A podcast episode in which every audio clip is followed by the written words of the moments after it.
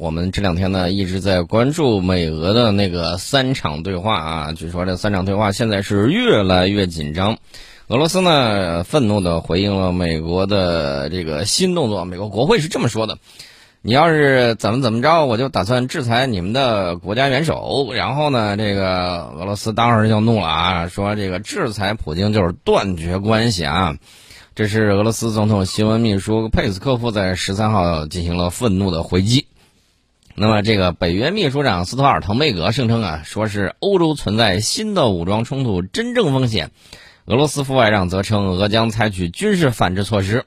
那么，就在俄罗斯与欧安组织举行对话之际，美国参议院呢提交了一份新的对俄制裁方案，其中就包括了针对俄罗斯总统普京个人的这种制裁。然后，俄罗斯当然就很生气。大家注意啊，国家元首是一个国家的这个象征啊，非常的重要啊。所以说呢，这个美国参议院这个时候是火上浇油，看来是不想把这个事儿搞小了啊，想往大里头弄，简直是就是火上浇油，火中撒盐呢。这个情况呢，大家也都看到了。现在呢，你来我往。然后呢，连法国的这个国际广播电视台都在那儿评论啊，国际广播电台啊，说这是聋子的对话啊，啥意思呢？他说美俄日内瓦谈判以及北约与俄罗斯在布鲁塞尔的会谈都无果而终，双方表示由于分歧深重，谈判陷入了死胡同。美方代表副国务卿舍曼声称，我没有听到任何新的东西。斯特华尔滕贝格则认为双方的分歧很难化解。俄罗斯国防部副部长福明则称。俄罗斯与北约关系处于极低水平。一名俄罗斯外交部的官员形容双方根本没有积极议程。啊，怎么去看待这个事儿呢？首先呢，大家注意啊，这个俄罗斯提出的自身的这种关切，美方是无法满足的。为什么他不去挨个跟那些小国去谈呢？原因很简单，谁主事儿啊？北约谁主事儿？北约主事儿的肯定是美国，你直接找着政府谈就行了。不用理会什么波罗的海三国什么之类的，在那唧唧歪歪。然后呢，也不用理会欧盟啊内部情况，一些小国就绑票，整个这个外交走向，绝大多数同意。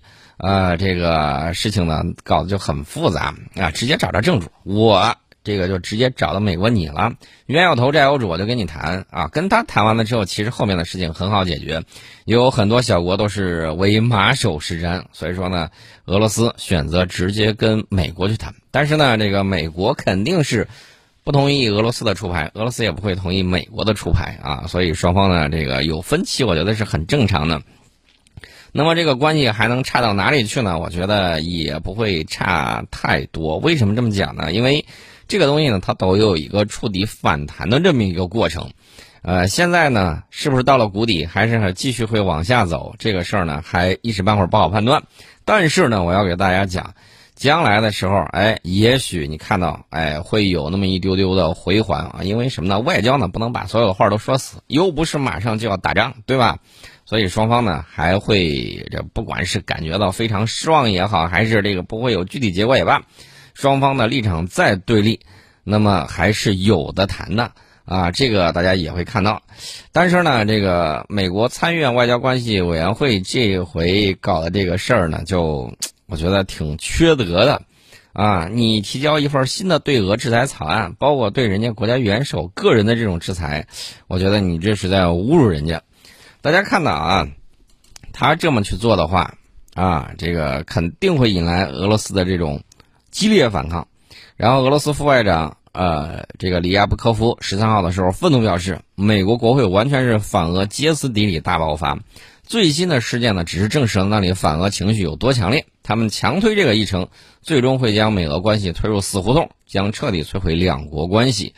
然后呢，这个俄罗斯有很多这个高官呢积极表态，包括俄罗斯储蓄银行的这个行长格列夫说，俄罗斯银行不会被美国威胁新制裁吓倒。如果你每天都遭到威胁的话，那到头来也就不怕了啊！所以呢，这吓不倒我们，我们已经为应对事件的不同发展做好了准备。呃，这是相关的情况。那有人可能会说，那如果美国使用这种制裁的核武器啊，制裁的核武器、终极武器啊，就是把俄罗斯逐出 SWIFT 支付系统，那俄罗斯怎么办？现在这个俄罗斯说他已经有所准备。俄罗斯建立了自己的 MIR 国际支付系统，呃，此外呢，这个欧洲也有国家看出来了，俄罗斯还有其他选择，比如说全面转向中国啊，这个也有可能。所以说呢，我觉得美国这么去瞎搞，现在盟友确确实实有点疑虑啊，大哥你到底行还是不行？主要就是哈萨克斯坦那个事儿，哈萨克斯坦那个事儿呢，美国这个搞的这个是相当的被动啊。最近大家也看到了，英国英国说，啊大哥，当初我这个反对五 G 啊什么之类的，都是美国逼我的。嗯，我们看了之后也说，我知道你的这个难处，但是呢，这个，啊，这将来这个事儿怎么办呢？你自己还是好好掂量掂量。这个情况大家也都看到了。当然了，这个英国国内呢，自然有这个美国的跟屁虫，比如说，我给大家举个例子啊，这个英国这个军情五处称，呃，这个说什么有这个。人呐啊，在替这个中国在英国议会活动，从事政治干涉活动，然后记者就问了啊，中国驻英使馆发言人对此如何评论？我们正告他，中国历来奉行不干涉别国内政原则，我们没有必要，也不会收买这个外国议员，我们坚决反对一些人捕风捉影，对英国的华人群体进行抹黑恐吓。这个大家也看到了，英国收留了好多。什么呢？这个啊，大家也都知道，在二零一九年的时候，那些乐色啊，收了之后，你既然自己愿意收，就自己存着吧。然后呢，大家也看到前两天有一个这个华人店主，然后呢，还是一名女子，勇敢的站了出来。那这个大家也看的是非常的清楚。那这波人既然要闹腾，为什么不把当年这个啊军情六处还有这个？还有 CIA 交给你们那一套在英国用用呢啊，对不对？然后在那儿生活的很不如意，呃，然后各种各样的窘迫。我觉得英国干得漂亮啊，真的是你把这群垃圾都给接走了之后，我觉得倍感欢心啊，这是一方面。另外一方面呢，我们还得再说另外一个事儿，就是美国国会现在在忙着弄什么呢？其实我要跟大家讲啊，美国很多的这个政治问题啊，大家会发现。跟过去不太一样啊！过去的时候，我记得这个金政委呢曾经讲过啊，说美国当时啊这个财力比较丰厚，然后呢这个人呢他比较幽默，然后呢你还能开得起玩笑。但是现在呢这个一脸怨气，然后呢你还没稍微一碰呢，马上就炸了窝，啊，就是这么样一个情况。我不禁看美国，就感觉像看一个。苍脸色苍白的中年男子啊，这个非要坐在那个死胡同里头的那个所谓霸权宝座，说你别过来，啊，这个我们真不喜欢这个东西，呃，只能这么跟你说，讲一个故事啊，这个凤凰啊非梧桐不栖啊，这个非这个泉水不饮，这个有一只猫头鹰啊挂在树梢上一树的烂。腐烂的这个老鼠干然后说你别过来啊，别吃我东西啊，呃，我们连理都不想理你，看都不想看一眼。那么美国自身的问题啊，大家都知道，这个外交政策也好，包括这个一些军事行动也罢，是自己国内政治的这么一个延续。那么现在美国国内现在是什么情况呢？大家要注意啊，这个现在国内啊，美国国内的这个情况不容乐观。我指的是这个政局，现在共和党的大佬。正在猛批民主党的大佬，也就是现任总统拜登在分裂国家。我的个天哪！你们上一任的这个董王被民主党说成，呃，直接晋升了，晋升完了之后直接说成了那个里通俄国。然后现在呢，这个共和党大佬又猛批拜登分裂国家。你们这儿到底肿么了？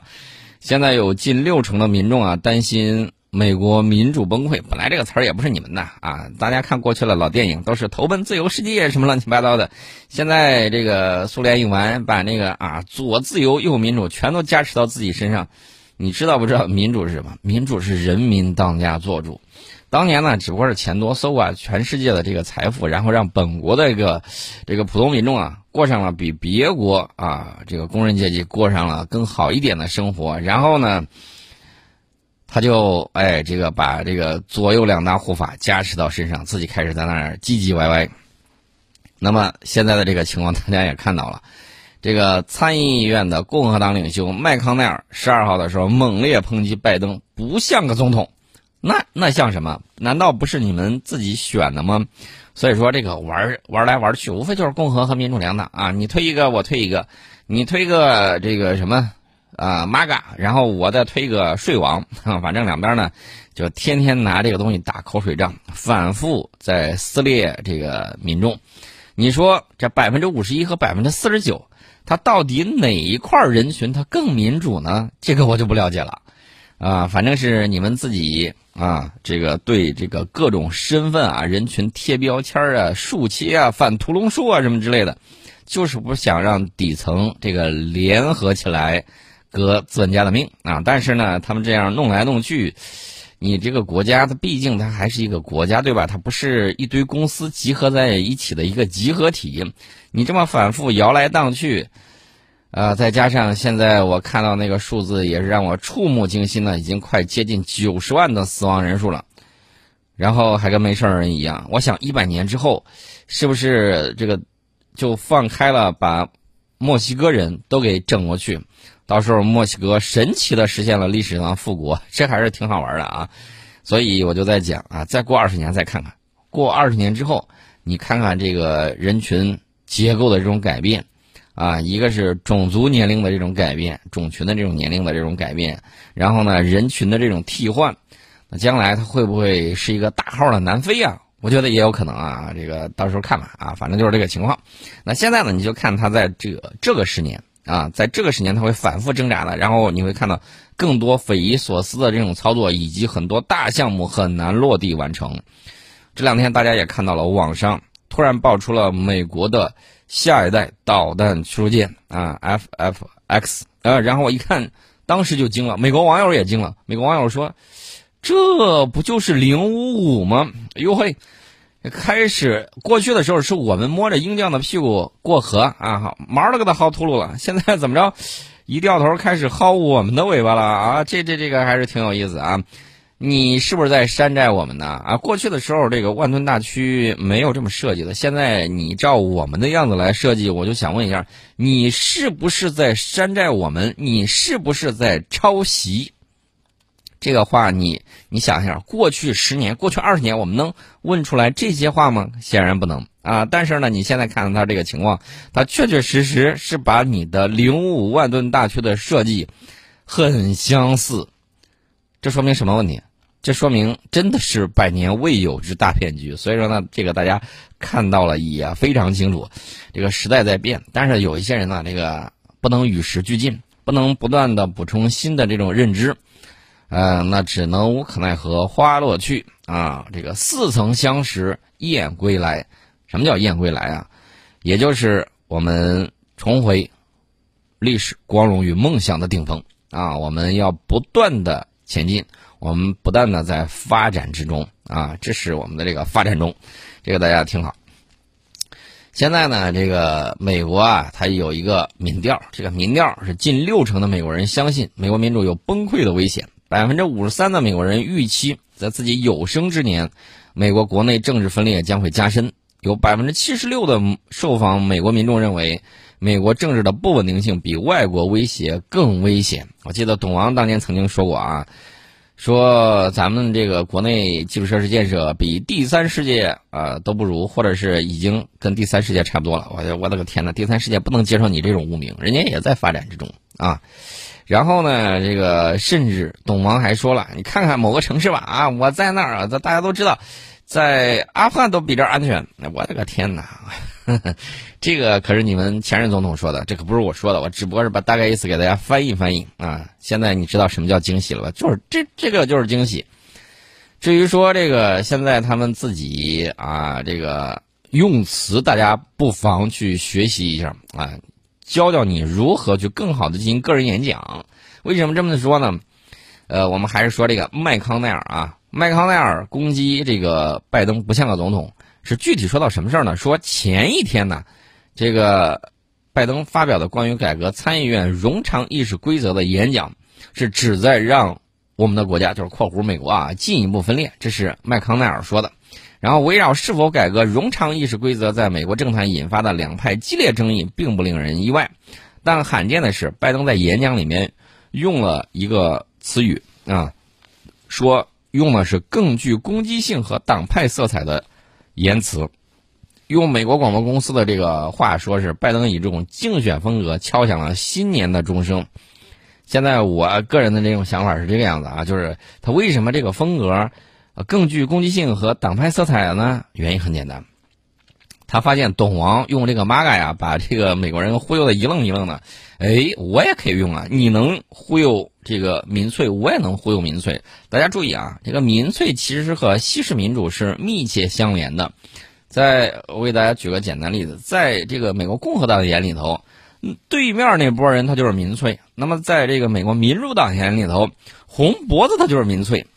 你说这跟美式、西式的这个民主是不是密切相关？所以说呢，只不过是一枚硬币两个方面啊。这个这个大家也都看到了。呃，然后呢，这个税王呢，现在确确实实面临了一大堆问题，比如说。啊，正说着话的时候呢，又聊错了啊，然后称呼这个副总统为总统啊，这个也多次说错话啊，而这个 这个大家都看得很清楚。那你说这个事儿到底怎么办呢？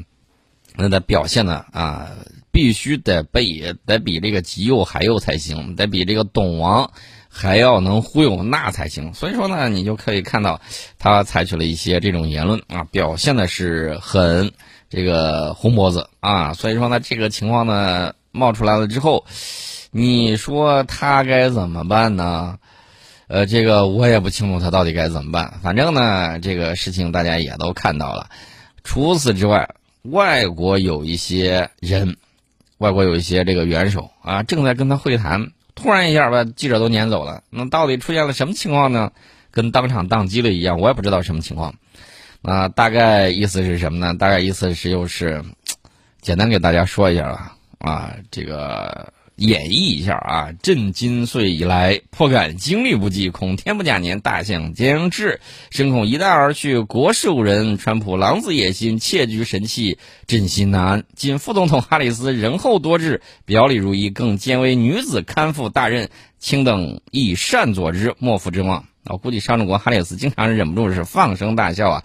还有这好事儿，有人这个我正吃着火锅唱着歌，然后有人就叫我总统，而且还是总统亲口预言，那这个事情就比较有趣了。